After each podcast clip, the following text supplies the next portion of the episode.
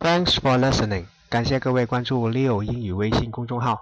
之前我和几个小伙伴做了一次小范围的 research 调查，想知道大家对于用微信学习英语有什么想法，希望能够看到些什么。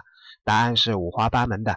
其实用微信学英语的 advantage，它的优势不在于内容有多丰富多有趣，而在于微信是一个大家每天都会打开的 software，能够让大家不知不觉中坚持下来。英语学习嘛，最重要、最基础的是词汇的 accumulation 积累。